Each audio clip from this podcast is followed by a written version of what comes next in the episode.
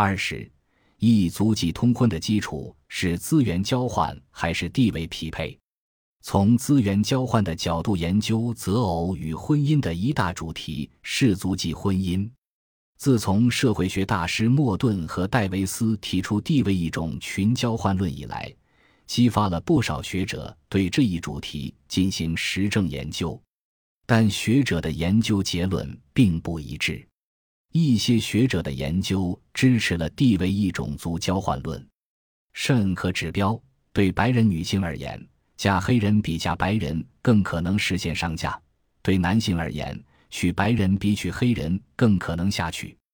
Chian 通过对1980年和1990年美国人口普查资料的分析，得出结论：在承认教育匹配的前提下，教育程度越高，族籍通婚的发生比越高。在族籍婚姻中，教育程度越高的少数族裔越倾向于与教育程度较低的白人结婚。傅的研究也得到了类似的发现，而另外一些学者的研究则表明，在二十世纪，在绝大多数黑人和白人之间的族籍婚姻中，夫妇双方具有相同的教育程度。此外，学者对亚裔美国人与白人的婚姻实证研究表明。并没有证据表明亚裔美国人会为了换得对方的种族优势而与教育程度较低的白人结婚。在族籍婚姻中，夫妇双方拥有相同的教育程度。另外，亚裔女性比男性有更高的外婚率，特别是教育程度较低的亚裔妇女的外婚率更高。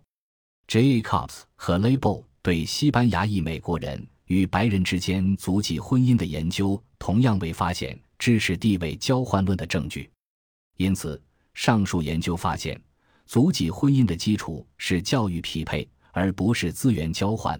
这就对源于莫顿一代维斯的地位一种性交换假设提出质疑。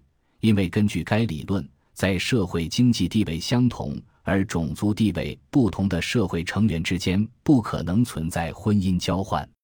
Rosenfeld 在全面回顾上述研究的基础上。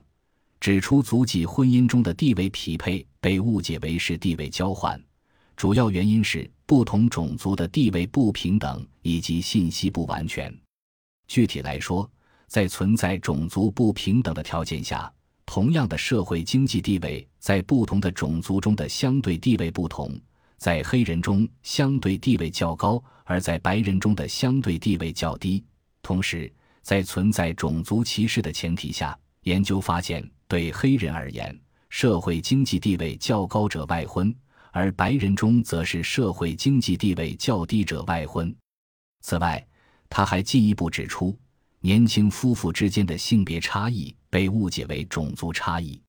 Rosenfeld 的实证研究表明，支持资源交换论的经验证据并不稳健，从而对交换理论的效度提出质疑。